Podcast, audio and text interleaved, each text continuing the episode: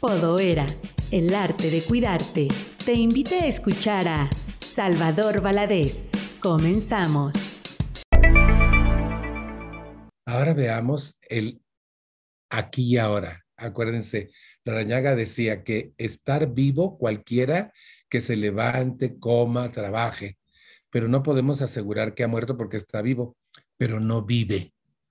Y la esencia de vivir es ser yo, estar en el aquí y estar en el ahora. Veamos el aquí y el ahora. El aquí es este instante, este momento, no tenemos otro.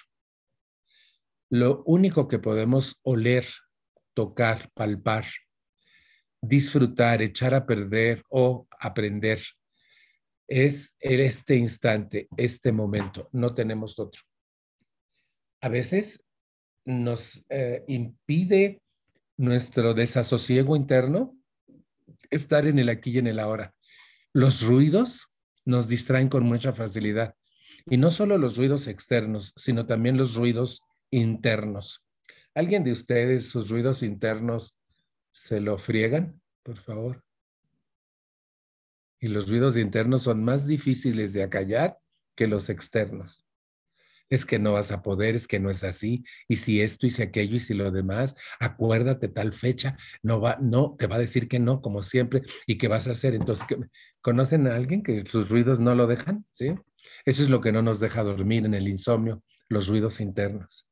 Entonces, lo que tengo que hacer es ubicarme en este instante. Miren, al ir a Las Vegas hace 15 días,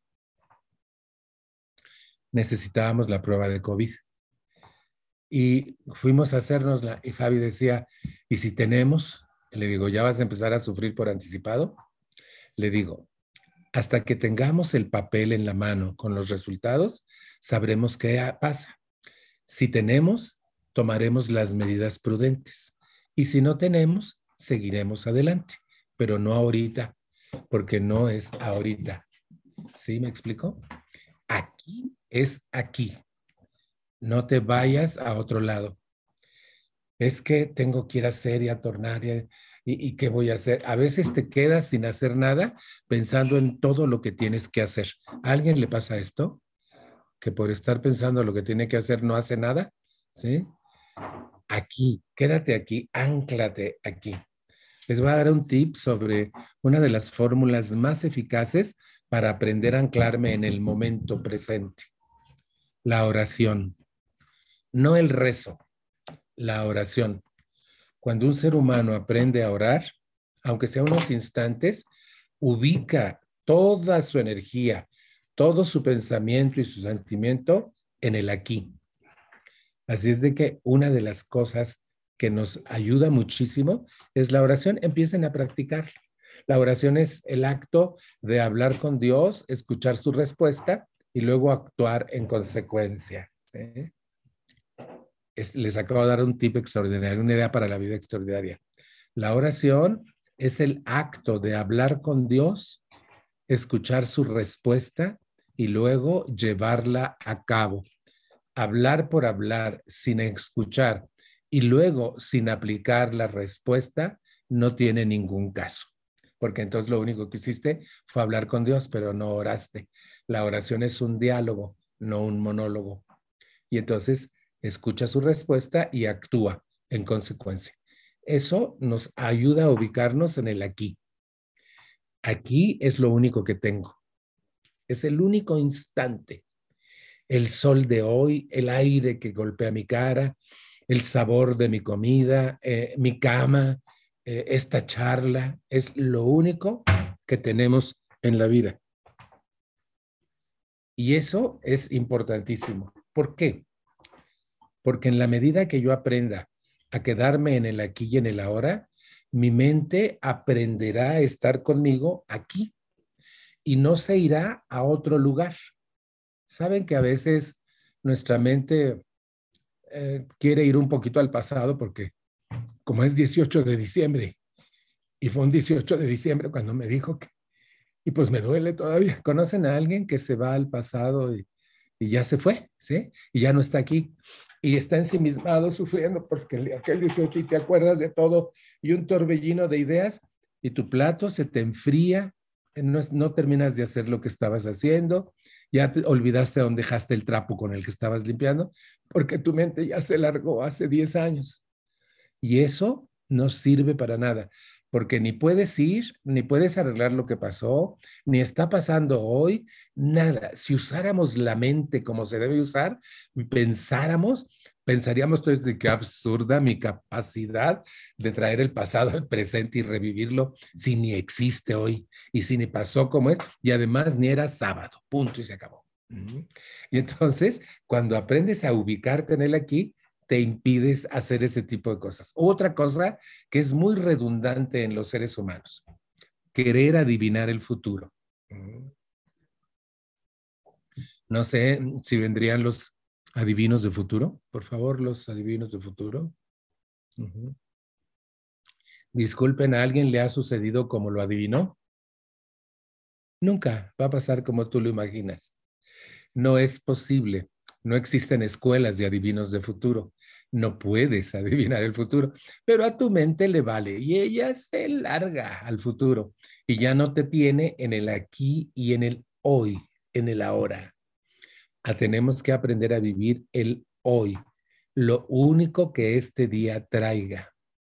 Saben que me asombro, a veces me asombro, porque me dice Javi, ¿te acuerdas de aquel día que no me acuerdo? Y fuimos a tal parte, ya no me acuerdo. Como ya no estoy allá, estoy aquí y lo que estoy viviendo es lo de hoy, esto ya pasó. Ya, puede servir como experiencia, pero no lo revivo. Porque además estoy tan ocupado viviendo el presente que me pasan cosas como estas. No extraño nada. Un día me decía una persona, ¿y no extrañas tu tienda? No. ¿Y cuando pasas por ahí no la extrañas? No y me, se, puso muy serio esta persona y me dijo, Salva, ¿por qué no extrañas?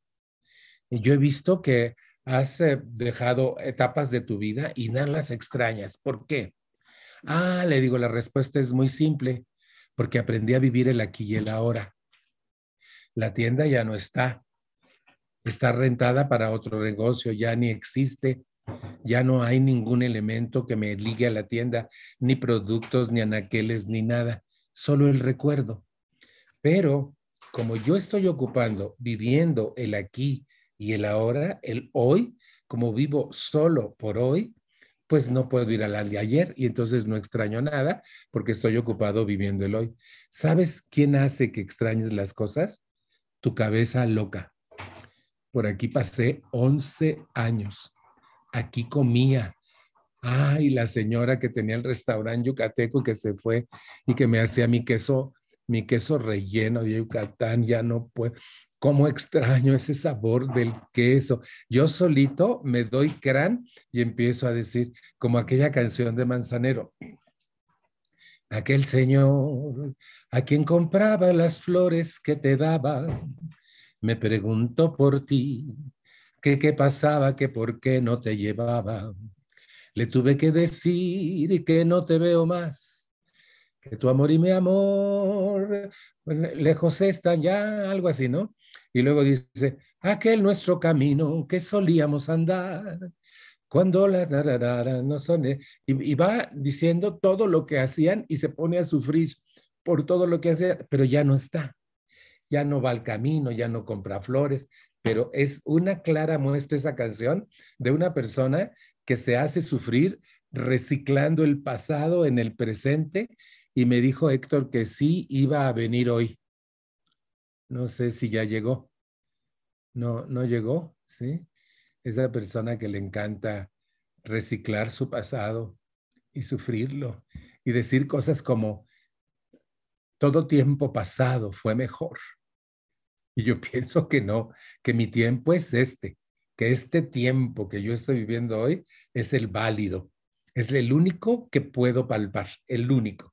Por eso aprendí a ubicarme en el aquí y en el ahora. Ánclense en el aquí y en el ahora.